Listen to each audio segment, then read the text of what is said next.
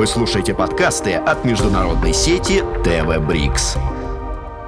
Андрей Иванович Денисов, российский дипломат, чрезвычайный и полномочный посол Российской Федерации в Китайской Народной Республике с 2013 по 2022 год. Окончил Московский государственный институт международных отношений, кандидат экономических наук. Работал постоянным представителем Российской Федерации при Организации Объединенных Наций в Нью-Йорке и представителем Российской Федерации в Совете Безопасности Организации Объединенных Наций. С сентября 2022 года член Совета Федерации Федерального собрания Российской Федерации. Андрей Иванович, здравствуйте. Добрый день.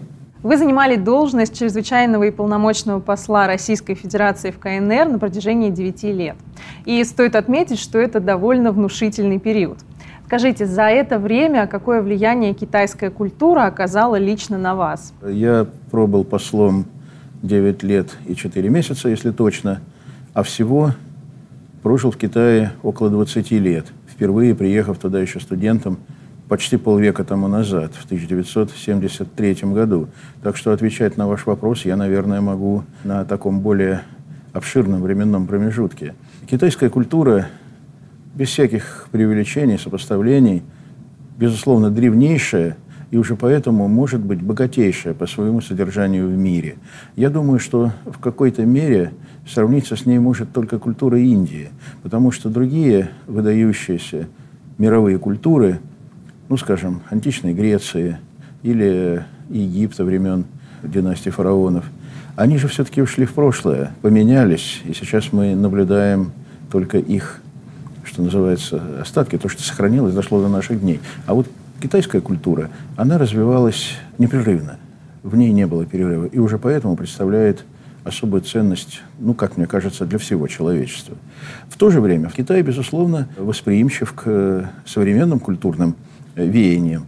Может быть, даже на мой скромный э, вкус иногда сверх меры, я бы так определил, во всяком случае, отношение в Китае к так называемому современному искусству. В Китае органично сочетается, например, музыкальное искусство, как классическая музыка, так и традиционная, на традиционных китайских инструментах. Иногда они сочетаются, и этот синтез производит, ну, прямо-таки ошеломляющий эффект. На меня, во всяком случае. Развито балетное искусство. Здесь надо сказать, что в Китае заимствовали нашу балетную школу, и китайская труппа, лучшая в Китае, это город Шиньян, провинция Ляонин на севере Китая, воспроизвела, например, балет Юрия Григоровича «Спартак» с участием самого Юрия Григоровича, который приезжал в Китай и курировал постановку. Ну, я вам скажу, что, в общем, это действительно вершина балетного искусства. Ну и, наконец, кинематограф. Китайский кинематограф последние годы, может быть, последние полтора-два десятилетия, получил заслуженную мировую известность. Самый такой, наверное, уважаемый китайский режиссер Джан Иму продолжает творить в различных жанрах, не только в кино. Он, например, был постановщиком грандиозных церемоний открытия пекинских Олимпиад, как летней, так и зимней. Но я бы отметил, может быть, главное, скорее, психологическое следствие вот этой вот эволюции Китая последних лет – это то, как быстро китайский народ, общество приспособилось к изменениям в самом образе жизни, который стал значительно более культурным в самом широком смысле этого слова. Речь идет не только о культуре как культуре искусстве, но и культуре повседневной жизни, культуре человеческого общения, культуре работы, оккультуривания пространств жизненных. Вот везде во всех этих сферах. Вот это, наверное, главное, что за без малого 10 лет моего пребывания в Китае произвело на меня самое большое впечатление. Если говорить про культуру вот повседневной жизни, может быть, какие-то привычки вошли у вас в обиход, еще что-то такое интересное? Говоря о культуре поведения, допустим. Как раз э, речь идет не о приобретении новых привычек, а скорее отказе от старых. Ну, в частности, о том, что касается э, наших китайских друзей. Ну, например, у них даже в государственных учреждениях еще сравнительно недавно, я еще застал это время, было принято обязательно спать после обеда. Это такая китайская традиция. Приятный бонус. Безусловно, но она пришла как бы в противоречие с укладом жизни современного общества. И когда Китай стал э, активным участником международного общения, э, вот тут-то и сказалось то, что не все страны это понимают. И от этой привычки, хотя она, безусловно, чрезвычайно приятна, тут чего уж там скрывать. Китай, по крайней мере, те, кто работает в государственных учреждениях, в крупных компаниях, постепенно от этой привычки избавились. Застольные, скажем так, э, привычки э, Китая, поведение за столом изменились. Да в целом, в общем, повседневная жизнь, одежда. Э, ведь раньше все было очень однообразно и своеобразно в однообразии, я бы так сказал. Такие ватные куртки на мужчинах и женщинах, ватные штаны, но если зимой, когда холодно. Сейчас одежда китайцев чрезвычайно разнообразна. Иной раз, даже на мой скромный непритязательный взгляд, создаются такие я бы сказал, примеры интересного дизайна одежды. 2022 год оценивают как продуктивный для российско-китайских отношений. На ваш взгляд, какие направления работы станут приоритетными в этом году? Вы знаете, у нас с Китаем нет неприоритетных направлений работы в принципе, потому что отношения развиваются буквально по всем направлениям, от высокой политики до э, повседневного, скажем так, культурно-образовательного общения. И, наверное, что становится на наших глазах главным для 2023 года, не только в отношениях нашей страны с Китаем, наверное, и всего мира, это постепенное, ну, я бы сказал, размораживание, отход от довольно строгого карантинного режима последних без малого трех лет, связанных с коронавирусной эпидемией. Китай открывается, в Китае снимаются ограничения. Все это довольно недешево, скажем так, дается, потому что возросла заболеваемость, которая все эти годы в Китае держалась на абсолютно минимальном уровне. Но это, видимо, та цена, которую приходится платить за приведение экономики и общественной жизни в нормальное состояние. Это касается и наших отношений. Ну, например, каждый день мы слышим о том, что возобновляется общение через границу, возобновляются автомобильные поездки. Э, это чрезвычайно важно и для наших регионов востока страны, восточной части, и для Китая, потому что через границу идет повседневное общение, поставки товаров и в одну, и в другую стороны. И ковид в значительной степени, если не останавливал, то затруднял этот процесс. Я хорошо это знаю по последним двум-трем годам жизни и работы в Китае. Сейчас эти ограничения снимаются.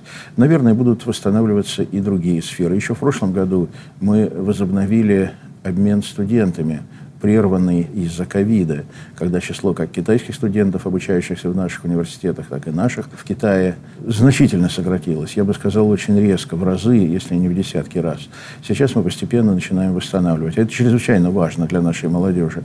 Я скажу о своей стране. У нас китайский язык, э, Китай – специальности, связанные с Китаем, с его историей, литературой, экономикой, пользуются большой популярностью. И э, многие молодые люди стремятся продолжить образование в Китае. Вот сейчас для этого появляются возможности. Тоже культурное, творческое общение. Ведь до пандемии жизнь в этом секторе, скажем так, наших связей просто бурлило. Наши музыкальные коллективы, театры ездили в Китай на гастроли, китайские ансамбли приезжали к нам, мы делали совместные кинопостановки. Все это хорошо принималось аудиторией в нашей стране и в Китае. Затем ковид э, эту деятельность резко прервал. Сейчас мы будем ее возобновлять. Вот это, наверное, главное, что будет происходить в этом году. Ну, а все остальное должно развиваться так, как оно развивалось все последние годы. Я имею в виду сферу политики, экономики, торговли, инвестиционного сотрудничества сотрудничество, сотрудничество в различных профессиональных сферах. Ну, наверное, э, было бы интересно э, усилить взаимодействие в области медицины и здравоохранения. Сама жизнь толкает, толкает к этому. Наверное, мы, мы могли бы взять больше от традиционной китайской медицины, чем берем сейчас. В свою очередь, э, наши китайские друзья и партнеры могли бы заимствовать больше из нашего опыта борьбы с теми же вирусными заболеваниями. Ну, это как бы уже отдельная профессиональная тема. Так или иначе, я не вижу каких-либо ограничителей и препятствий для развития российско-китайских связей буквально по всем направлениям. Потенциал огромный, но вопрос в том, как его использовать. Также многие аналитики отмечают э, высокий потенциал межрегионального и приграничного взаимодействия, особенно на Дальнем Востоке. Да.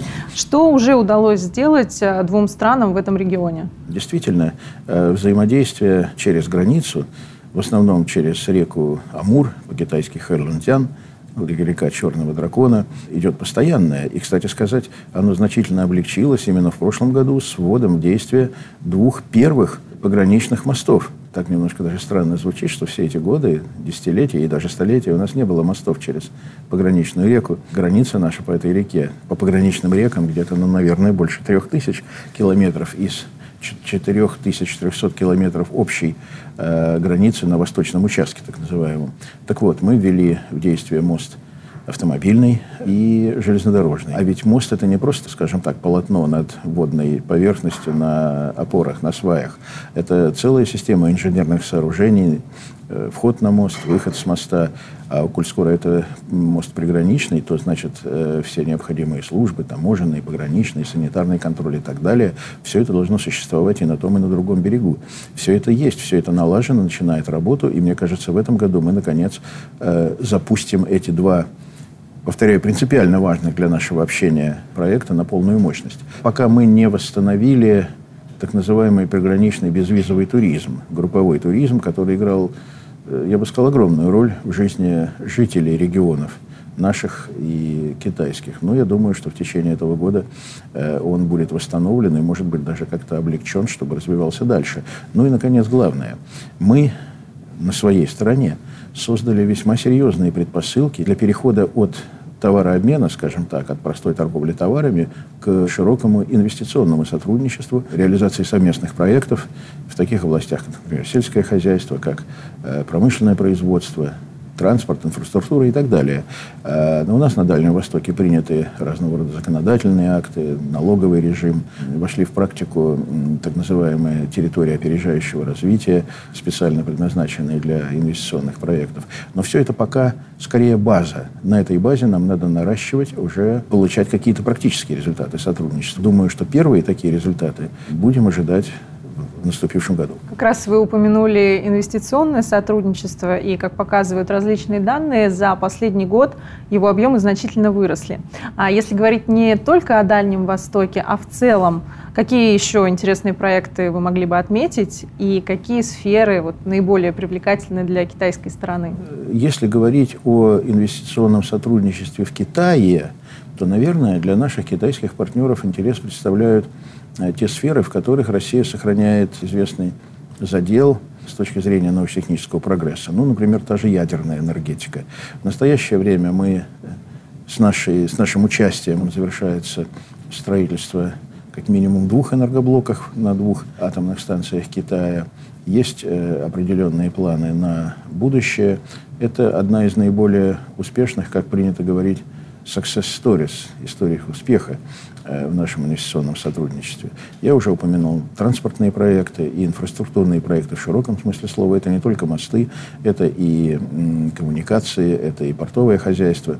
Здесь, в общем, как раз наши китайские партнеры, которые в этом отношении за последние годы продвинулись очень далеко вперед. Достаточно посмотреть китайские аэропорты в крупных городах, железнодорожные вокзалы, вообще железнодорожные пути. Китай буквально опутан Э, больше всех в мире сетью высокоскоростных железнодорожных магистралей. Это технология даже не 21 а может уже и 22 века. А Все это в какой-то мере, разумеется, сообразно нашим местным условиям, мы могли бы заимствовать и использовать у себя. Продолжается строительство э, объектов трубопроводного транспорта, потому что в области нефти, газа, э, нефтепереработки, газопереработки мы, конечно, будем с нашими китайскими партнерами сотрудничество налаживать.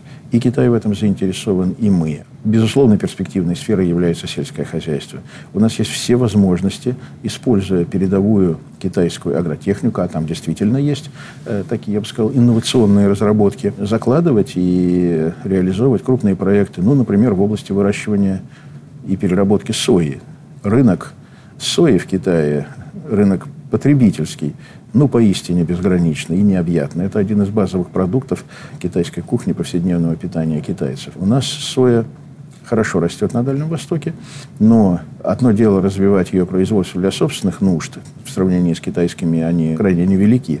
Но если развивать этот сектор сельскохозяйственного производства, то, безусловно, с прицелом на внешние рынки, может быть, даже не только на китайский. Есть все возможности, причем достаточно короткий срок, продвинуть вот эту область хозяйственного производства вывести на современный уровень и продвинуть далеко вперед. Есть и другие интересные проекты. Та же лесопереработка.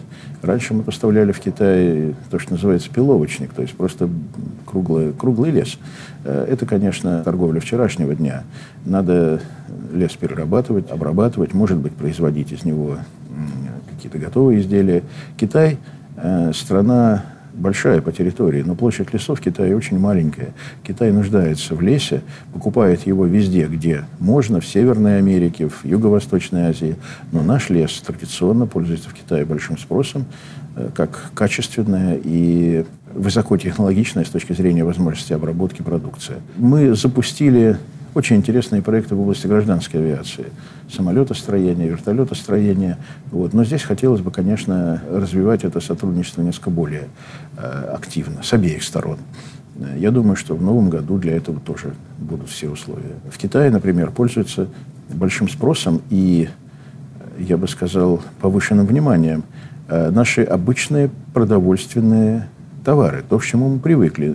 Например, наша, наша мука, пользуется большим спросом. Считается, что из нее можно делать лапшу более длинную, чем из аналогичных сортов э, других, других марок. Разного рода макаронные изделия, растительное масло. Наши руководители э, и председатель Си Цзиньпин, и президент Владимир Владимирович Путин невольно сделали очень такую хорошую рекламу нашему мороженому несколько лет назад.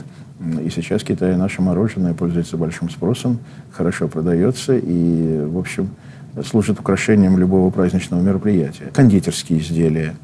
Э, они в Китае имеют репутацию, скажем так, органических, что, в общем, на самом деле верно. Даже в китайский язык вошли некоторые наши слова. Например, на северо-востоке вы можете услышать такие слова, как «гавас», что значит «квас», или э, «леба» – это хлеб.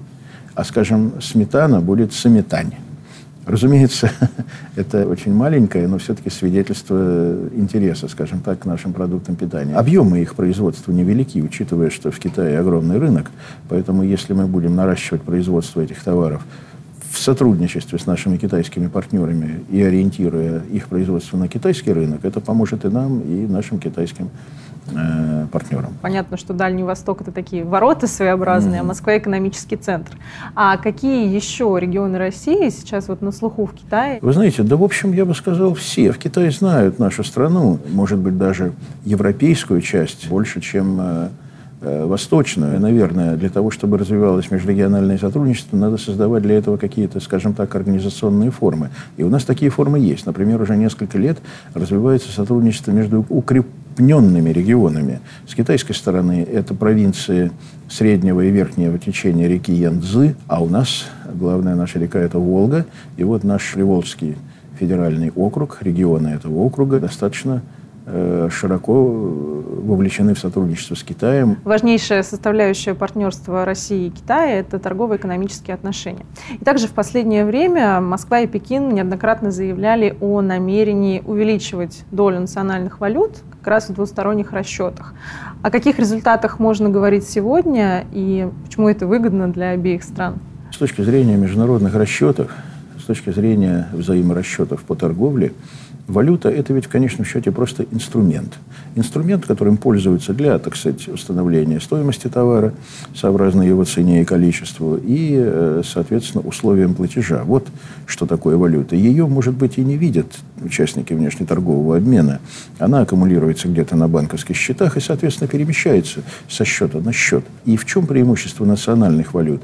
В том, что их использование не подвержено разного рода внешним влияниям. Это значительно удобнее, это ускоряет э, расчетные операции, просто облегчает внешнеторговые расчеты. Вот почему мы, и наши китайские партнеры, и мы стремимся к росту доли. Это ведь общемировая тенденция, установка на использование национальных валют в международных расчетах. И мы переходим к этому не только в торговле с Китаем, но с той же Индией, если брать наших больших партнеров, со странами СНГ. Одним словом, там, где это можно, там это делается и делается достаточно успешно. Доля национальных валют в наших внешнеторговых расчетах пока невелика. Но здесь важна, может быть, не абсолютная величина, а динамика. Это не самоцель. Объективная необходимость связанные с ограждением торговли от разного рода внешних негативных влияний и упрощением, скажем так, операций. Китай активнейший участник международного обмена, кстати сказать. Внешняя торговля Китая по объему самая большая в мире. И э, внешнеторговый сектор для экономики Китая имеет, ну, поистине системообразующее значение. Поэтому не учитывать веяние на международном, в том числе валютно-финансовом рынке, международной банковской практики Китай, конечно, не может. Еще одно интересное направление взаимодействия – это космос. В 2022 году страны подписали соглашение о развитии сотрудничества в космической деятельности на 2023-2027 годы. Насколько это перспективно для развития взаимоотношений? Это более чем перспективно, потому что это новые высокие технологии, это сотрудничество, обращенное вперед, в будущее, хотя покоящееся на довольно серьезной базе, наработанной в прошлом. Ведь это не первое наше соглашение с Китаем, это просто э, продление организационных рамок нашего сотрудничества на очередной пятилетний э, период. Взаимодействие в космосе, в космических делах – можно как бы разделить на две условные, конечно, большие группы, даже на три. Первое – это использование разного рода космических технологий для решения наших сугубо земных задач. Это, например, дистанционное зондирование Земли из космоса с использованием спутников разного назначения. Это навигационные системы. Мы давно уже работаем с китайцами над совмещением китайской э, системы Бэйдоу и нашего э, ГЛОНАССа. Э, вот это одна область. Э, вторая – это пилотируемая космонавтика. Китай в этой сфере э, выходит, уверенно выходят мировые лидеры с точки зрения создания космических станций, осуществления регулярных космических полетов. Все это, кстати говоря, и начиналось, и продолжалось в Китае в значительной мере в кооперации с нашими специалистами, с нашими наработками. И, допустим, лунная программа Китая воспроизводит – какой-то мере нашу программу 40-летней давности, я имею в виду луноход, но только на принципиально иной э, научной базе, базе 21 века. Поэтому сопоставление здесь, наверное, имеет чисто внешний характер. То же самое касается и Международной космической станции. Китай ее уже фактически ввел в такой практический оборот, завершил сферу тестирования, испытаний, пробных э, полетов, пробных полетов экипажа на этой станции, и сейчас готов э, использовать ее на полную мощность. А все это так или иначе еще одна тема нашего сотрудничества, вот, вот пилотируемая космонавтика. Ну и, наконец, третья сфера, которая, конечно, пока еще в основном в планах на будущее, это дальний космос. Это исследование Луны, к которым китайская космонавтика уже, можно сказать, подошла вплотную, и исследование дальнего космоса, я имею в виду ближайшие к нам планеты Солнечной системы, а может быть что-то и дальше. Это сейчас так немножечко звучит как бы из области научной фантастики, но это уже предмет дискуссии наших специалистов.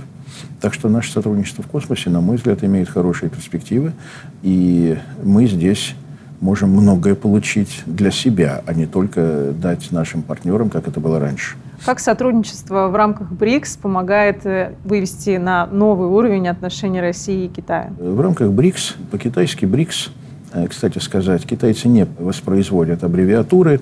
У них есть такое специальное слово «динджуан», это значит «золотой кирпич». Вот так и называется. Динджуань Уго. Пять стран золотого кирпича. Вот это БРИКС по-китайски. Для всех стран-участниц этот э, кирпич оказался поистине золотым, потому что он отвечает объективным потребностям наших стран. Это и обмен мнениями, и сотрудничество в определенных практических областях, там, где это нам нужно и где интересно. Есть некоторые области, в которых двух стран, даже больших стран, даже таких, как Китай, мало – сотрудничество более эффективно, если оно распространяется на э, более широкий круг стран. Тем более, если этот более широкий круг стран включает ведущие страны мира с разных э, континентов. Бразилия в Латинской Америке, Южная Африка, соответственно, в Африке. Ну, я уж не говорю об Индии, которая вырывается уверенно в мировые лидеры, вот-вот по численности населения обойдет Китай, что казалось еще немыслимым совсем недавно. Да и по объему промышленного производства, экономики Индия тоже выходит в мировые лидеры. В общем, так или иначе, э, любую сферу сотрудничества можно сделать более эффективно, если распространить на более широкий круг стран.